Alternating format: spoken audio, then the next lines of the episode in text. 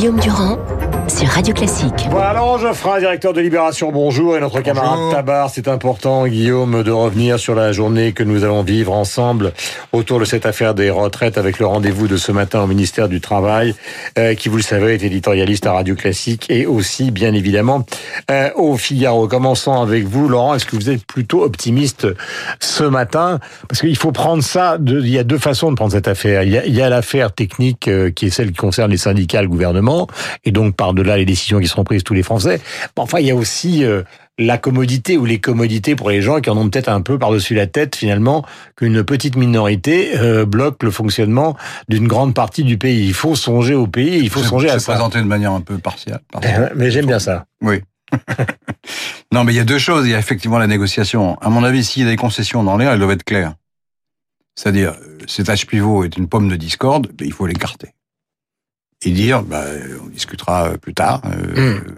Et comme la CFDT a dit qu'elle était sensible à la question de l'équilibre, je pense qu'il y a moyen de se mettre d'accord ensuite. Ça, c'est la fameuse conférence de Ça, financement conférence. dont on ne connaît pas la C'est un geste. Alors, ça n'arrêtera pas le mouvement, étant donné que c'est pas la CFDT qui est le fer de de lance du mouvement, on le sait bien. C'est la CGT, euh, Mhm. faux et sud. Mais bon, ça créera une atmosphère différente, on peut l'espérer. Mhm. Et on peut penser à ce moment-là que beaucoup de, de grévistes se diront, bon, on a obtenu quand même quelque chose, euh, peut-être qu'il est temps d'arrêter un conflit très long. Mhm. Mais vous avez euh, à côté d'autres syndicats qui ont une autre stratégie, qui considèrent qu'il faut retirer le projet et garder le système actuel. Ouais. Donc, Mais- mais, cela, effectivement, il y a un effritement des taux de grévistes, mais on ne sait pas. Ça peut repartir aussi. Ça peut, Hmm. ça peut reprendre de la Et force. vous ne voulez pas vous prononcer sur la question que je vous posais et que vous considériez comme totalement partielle, à savoir qu'en fait, c'est quand même un système, pardonnez-moi l'expression, parce Oui. qu'elle est un peu vulgaire, qui emmerde une majorité de Français pour une minorité de grévistes. Alors, quand vous dites d'une majorité, c'est pas tout à fait exact, je pense. Euh, je, ça, ça- ne parle pas du soutien. non, non, non, je parle pas Je de ça. parle de la vie non, mais, quotidienne. euh, euh, euh, concrètement, dans la vie quotidienne, euh, en dehors de la région parisienne, alors, bien, en région parisienne, il y a beaucoup de monde, hein, mais en Oui. dehors de la région parisienne, Entre 12 et 15 millions. tout le monde s'en fout. Hmm. Franchement. Vous- Il suffit, d'y aller. Vous allez à Marseille, vous allez, je sais pas où, en Normandie, etc. Les gens disent oui, mais de toute façon, nous, ça change rien, puisque nos transports à nous, ils marchent. Hmm. C'est quand ils prennent le train, ils ont un problème, donc ils choisissent des trains, mais comme il y a un train sur deux ou deux sur trois, ben, ils choisissent le train qui est là et puis ils prennent le train. Donc en fait, ça les gêne pas. Guillaume, justement sur cette affaire, euh, est-ce qu'on peut espérer qu'en rentrant à la CFDT, on va assouplir la CGT, Force ouvrière et Sud? Bah, je pense qu'on peut au contraire redouter l'inverse, et ça n'a pas tarder. On voit bien que les réactions au sein de la CGT, depuis hier soir, c'est-à-dire depuis que Lamberger, effectivement, semble faire une timide, je dis bien timide, ouverture vers un, débat sur sur l'équilibre du système, que le ton des dirigeants de la CGT se durcit fortement contre les gens de la, CFDT. Ils ne sont pas loin déjà de, de les traiter de, de jaunes. Et, et on voit bien au contraire que du coup, si un syndicat donnait le sentiment de vouloir entrer dans le jeu de la négociation euh, avec le gouvernement, ça pourrait, je pense, durcir euh, les, les durs, c'est le cas de le dire. Et puis n'oublions pas, quand même, depuis le début du conflit, lorsque Laurent Berger disait qu'il était favorable à la réforme en tant que telle, à savoir le système universel par points, euh, le- euh, Laurent Berger, patron de la CFDT nationale, la CFDT euh, des transports, c'est-à-dire celle de la SNCF et celle de la RATP, n'étaient pas du tout sur la même ligne et a décidé d'entrer dans le mouvement de grève alors même que Laurent Berger n'y était pas encore. Donc même si euh, aujourd'hui, C'est demain un ou peu le raisonnement de Raymond Soubi qui s'est exprimé dans la presse ces derniers temps, à savoir que de toute façon, à la base de toute Mmh. cette affaire, c'est quand même dans les transports que tout est parti sur les régimes spéciaux, et que comme ce- ces, ces- ces deux catégories-là sont quand même majoritairement tenues par la CGT et par Force ouvrière, ben on va revenir, à la- on risque de revenir à la case départ et non pas à l'évolution. Oui, et même pas la case départ, car le discours de, de Philippe Martinez, euh, au moins Philippe Martinez, il est constant depuis le début. Il a une seule demande, c'est retrait total du texte. Mais dans la modalité, il évolue fortement, c'est-à-dire qu'on passe d'une logique simplement de grève classique euh, des transports et euh, Laurent Geoffrin veut dire qu'une grande partie de la France euh, s'en fiche. Je pense que les 15 millions de franciliens, c'est quand même pas rien. Et les je ne dis Jeunes, pas le contraire. Ouais, et- et ceux les qui- deux simplement, ce qui me paraît la vérité. ouais, et ceux qui marchent pour, pour rentrer chez eux euh, apprécieront le fait de dire que qu'on se rend pas compte de, de, de la grève. Mais sauf que maintenant, J'ai pas dit ça. Je... non mais vous- Ah, non, je pas dit ça. Non, mais- pas dit ça. J'ai dit que en, euh, les Franciliens étaient frappés durement, et que c'est extrêmement pénible, mais que dans les dans, dans les régions, euh, c'était différent. oui, alors ce qui, ce qui ne plus pas le cas, parce que un, euh, dans les régions, il n'y a pas que euh, que des gens qui restent tranquillement chez eux. Il y a aussi des gens qui circulent Ben, et qui, qui, aimeraient bien voiture, circuler. Mm. Euh, et, et deux. Et puis il y a l'affaire euh, des raffineries ce matin. et- il faut pas et- oublier et, que. et deux, même euh, lorsque les gens de province veulent prendre un train, ils se rendent aussi qu'il y a moins de trains que d'habitude et qu'ils sont, de trains, mais et ils- sont oui, plus bondés. Et donc c'est pas le non plus délic. Et puis dernier point, et vous avez raison de le signaler. euh, Aujourd'hui, Philippe Martinez menace aussi de bloquer les raffineries, menace aussi d'autres formes de, de Et le blocage. gouvernement Donc, annonce oui, qu'il va se prendre des mesures pour que ce blocage n'ait pas lieu. Oui, mais l'annonce des blocages, c'est un signe de faiblesse, en fait. Hmm. C'est ça qu'il faut voir. Quand, quand une grève est massive et que euh, elle s'étend à d'autres professions, on n'a pas besoin de faire ce genre de choses. Hmm.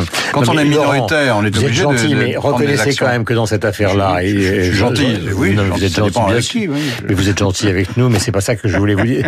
C'est une formule au sens, euh, au sens euh, euh, presque littéraire. Ce que, ce que je veux dire, cette affaire-là, on est quand même bien obligé de se rendre compte que s'il s'agit de prendre la main de Laurent Berger, mais il fallait le faire il y a six mois, il y a, il y a, il y a huit mois. Ah, bah, ça, main- il faut poser ça, la question. non mais, non mais c'est justement ça, non mais bien sûr. Ouais. C'est-à-dire qu'on est la matinée, Mm. on est, on arrive à la fameuse matinée où ils vont peut-être lui prendre la main, mais que l'ont-ils fait il y a six mois? Enfin, il y a quand même quelque chose de délirant. Il y a deux couches dans cette réforme. Il y a, il y a l'idée de Macron qui est de faire une espèce de réforme cathédrale en disant on va changer tout le système, il sera beaucoup plus clair, etc. Bon, c'est l'argumentaire qu'on connaît.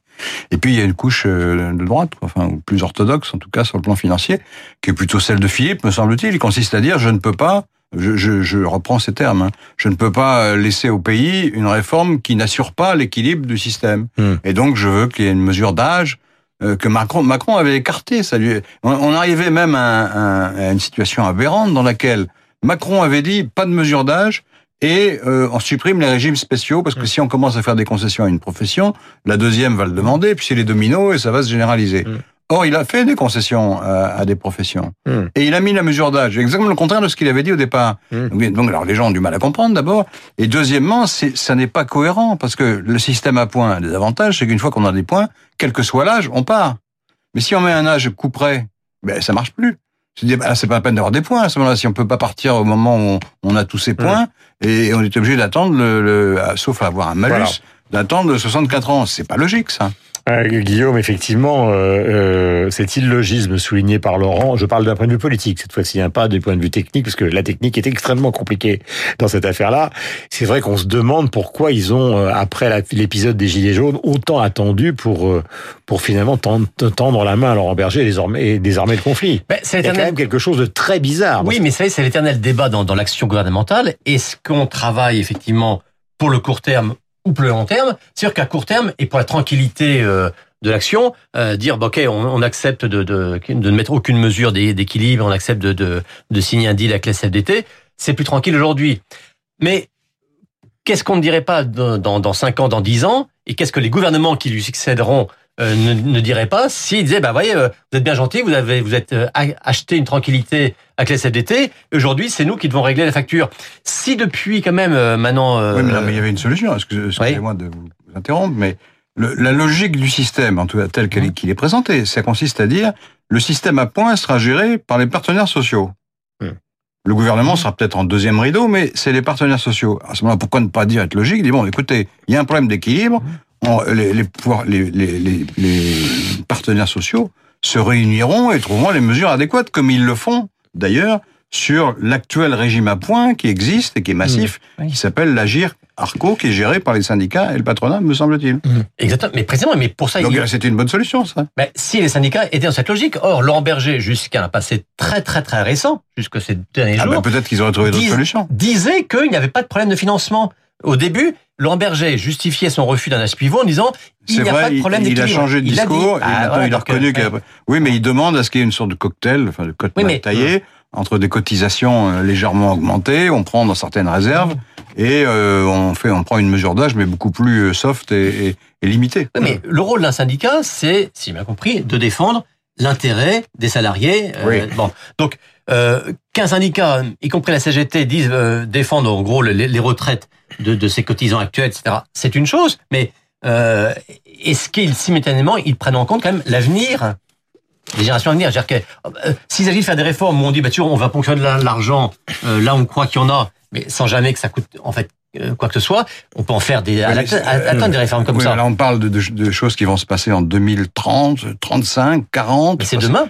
C'est Oui, demain. enfin, C'est demain, d'accord. Enfin, euh, d'ici là, on peut prendre des mesures de financières. C'est pas, ça porte pas Non, sur les Laurent, salaires. vous avez chose bah on n'est pas dans un déficit abyssal. Vous avez dit On- quelque on- chose qui, tout à l'heure qui est quand même assez euh, logique. À partir du moment où Édouard Philippe vient d'une famille de droite, ils ont toujours fait des réformes paramétriques, toutes Oui. les réformes paramétriques, c'est-à-dire qu'ils ont fait des réformes qui étaient essentiellement Mais oui, Ils ont toujours fait des réformes Oui. pour assurer l'équilibre euh, du système des retraites ont à fait, cause de raisons démographiques. Donc, est-ce que le corps social a accepté, Enfin, le corps social, il y a eu des manifestations tout le temps. D'accord, mais une fois que c'était. Oui, mais le gouvernement énorme. suivant ne l'a pas remis en question. D'accord, voilà. mais Oui. Même quand il était de gauche. non, mais ce que je veux dire, c'est qu'ils ont toujours eu ça. Donc, il est évident que venant de cette famille politique-là, Édouard Philippe ne veut pas lâcher que c'est de ce Ah point bah, de vue. il y a un raisonnement politique, il a besoin des électeurs de droite. hein. Non, mais il n'a pas que pas- besoin. Il a simplement aussi un, Bah, il y a un bon, regard euh, vis-à-vis de l'histoire. Ils élire. peuvent pas faire une mesure qui va coûter une fortune. On va découvrir dans six mois euh, après justement la fameuse conférence Hmm. euh, dont on parle sur le financement que tout ça va coûter une fortune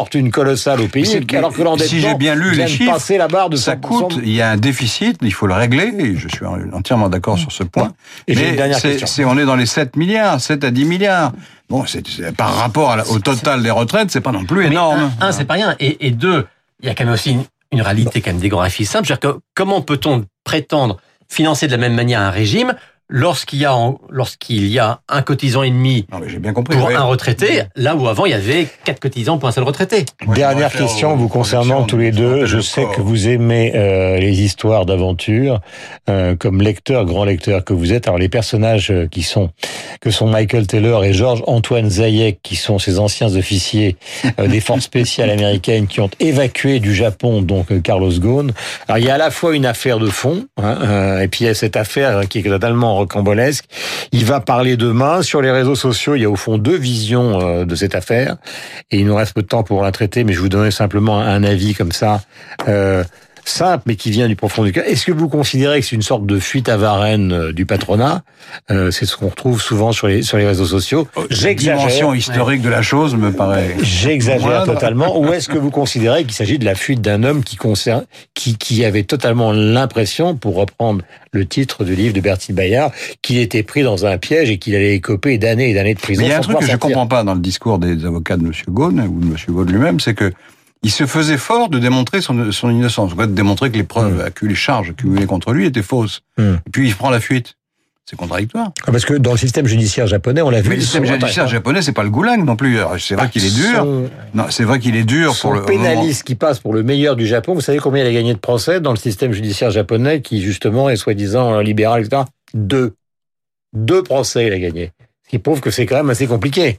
Oui, mais le- je crois que le, il y a, il y a, il y a une phase de l'enquête et une phase du jugement. Euh, au jugement, c'est des magistrats indépendants qui jugent en leur âme et conscience.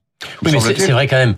euh, D'abord, tout le monde, que Gon lui-même se plaigne du traitement de la, police, Mm. de la justice euh, japonaise, c'est une chose, mais tous les observateurs, y compris en France, etc., et qui ne sont pas des défenseurs de Carlos Ghosn, considèrent effectivement que le système japonais est quand même assez, euh, assez extravagant et Il ressemble au système français d'il y a 20 ans. ouais.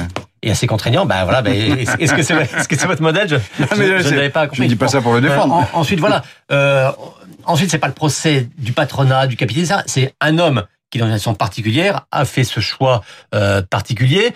Semble-t-il dicté par le fait qu'il avait compris, y compris le fait qu'on lui refuse de pouvoir même euh, vo- voir sa femme le soir, euh, le soir de Noël. Il a compris qu'il était pris dans une seringue qu'allait effectivement renvoyer euh, euh, l'éventuel même procès à plusieurs à plusieurs années et qui serait pris dans cette cette- il a compris qu'il spirale avait infernale. des, ou il a compris que les charges Bah, contre lui euh, étaient, le- étaient éloquentes et qu'il serait condamné de toute manière. On va voir ce qu'il va nous dire demain dans sa conférence de presse. Voilà, je vais vous conseiller deux lectures. Et ce qui est bien dans ces deux conseillers des lectures, tout à l'heure, on parlait du livre des Schnoz, qui n'ont strictement aucun rapport avec l'actualité. Je vous recommande chez Flammarion, ça a été euh, voulu par Laurent Sexic, qui est à la fois donc écrivain et médecin d'ailleurs. Euh, ce sont les textes choisis des mémoires de Stéphane Zweig, Le Monde d'hier, il raconte avec une émotion considérable, lui qui a croisé Rilke, euh, Freud et beaucoup d'autres, comment justement cette Vienne extraordinaire, qui était un monde de culture, de tranquillité, est devenue Le monde d'hier, c'est un des meilleurs Oui, bouquins du XXe siècle. voilà, c'est un livre extraordinaire chez Flammarion. Et Il une prescience d'ailleurs de ce qu'elle est arrivée en Europe, qui était, qui était Oui, Voilà. Il y a des moments où on se demande ça ressemble pas à ce qui est en train de nous arriver dans le basculement. Et dans un autre registre, celui qui est un peu le Proust de l'action, le Polonais Joseph Conrad, qui a vécu, vous savez, en Angleterre, écrit en anglais, qui a longtemps été capitaine de cours et au bout du rouleau, en dehors de Lord Jim. Ah, au bout du rouleau, c'est un des plus émouvants. Voilà. Vous êtes un grand lecteur. Hein. C'est extraordinaire. tombé sur les auteurs que j'aime bien. Voilà. Ce capitaine aveugle. Le, le, capitaine aveugle qui, qui, qui sacrifie tout pour sa fille, c'est absolument voilà. déchirant. C'est absolument. Il s'appelle le capitaine Ouellet et c'est dans la collection L'Imaginaire chez Gallimard. Vous avez bien fait de venir, mon cher Laurent. Vous voyez que vous êtes gentil quand vous le voulez. Il est 8h57.